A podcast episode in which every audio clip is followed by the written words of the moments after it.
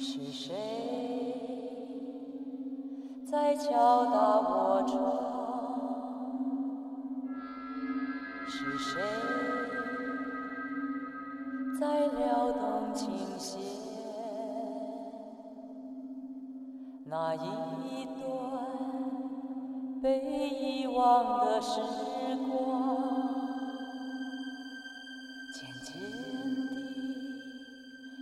地回渗出我心坎。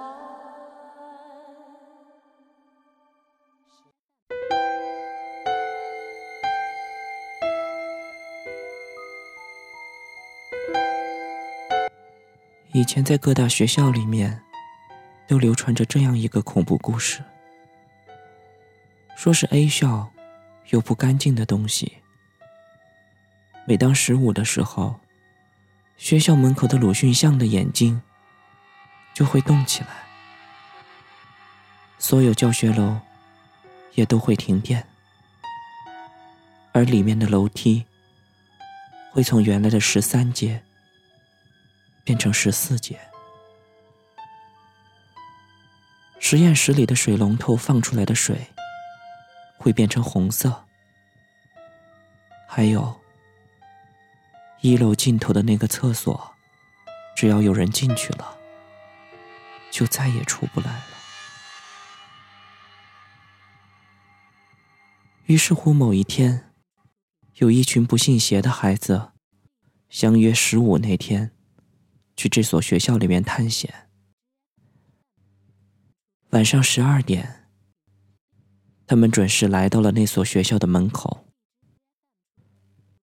他们看见鲁迅像的眼睛是望着左边，他们便记下了，生怕出来的时候记不得这个眼睛究竟有没有动过。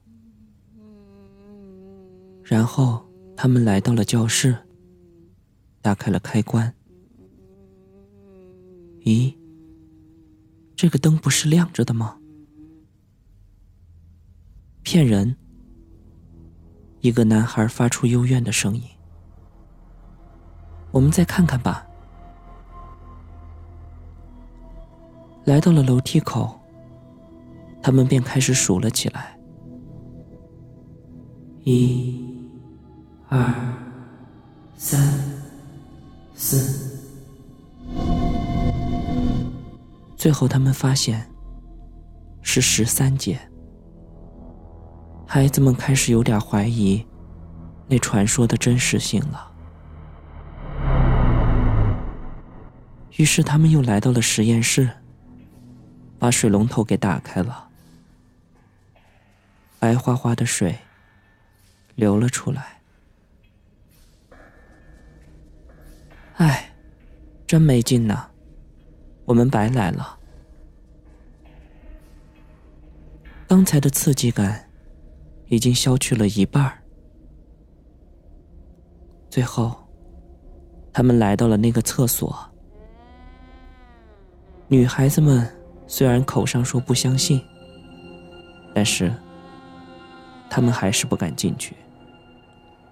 于是让刚刚很拽的说不怕的小 C 进去。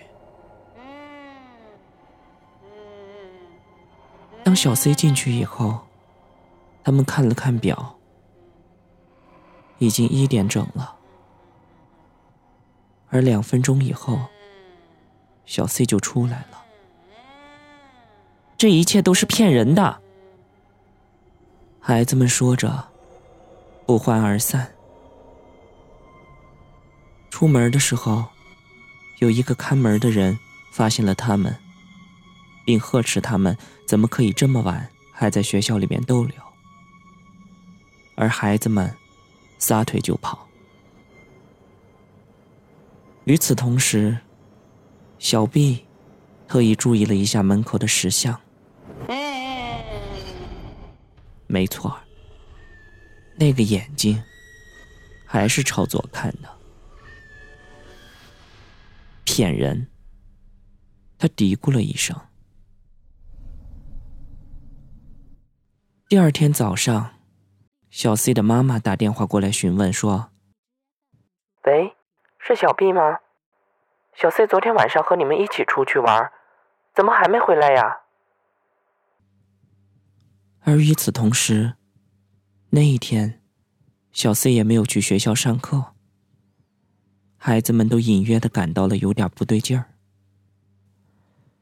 于是他们将晚上探险的事情告诉了老师和家长。大家在大人的陪同下，来到了那个学校。到了那所学校，校长们听了孩子们的叙述，不可思议的说：“什么？我们学校的鲁迅像的眼睛？”一直是朝右看的呀。可是，我们昨天来的时候，他明明是朝左看的呀。孩子们又看了一眼那个鲁迅像，果然，那个眼睛是朝右边看的。而且，昨天这里头也是有电的。不对，昨天我们这里全区停电，你们怎么可能开得了灯？那，那还有楼梯呢。孩子们迅速的跑到了楼梯口，开始数了起来。数到了最后，他们居然发现，那楼梯是十二阶。孩子们面面相觑，而另一个孩子提醒道：“还有实验室呢。”对，还有实验室。紧接着，一行人来到了实验室里。就在他们昨天开过了那个水龙头下面，他们发现了一滩暗红色的痕迹，那是血迹。与此同时，小 B 想起了小 C 昨天去的那个厕所，大家都感到了一阵莫名的恐惧。校长也意识到了事情的严重性，大家来到了厕所前，一把把那门给推开了。小 C 的尸体赫然出现在大家的眼前，因为恐惧而睁大的双眼和被勒断的血淋淋的喉管，他的内脏。散落在了已经干掉的水池里面。小 C 的妈妈当场就昏了过去，而另外几个老师也马上冲出去呕吐。小 B 也被吓得目瞪口呆。就在他晕过去的前一秒，他瞥见了小 C 的手表上，那指针停在了一点。也就是他进去的时候。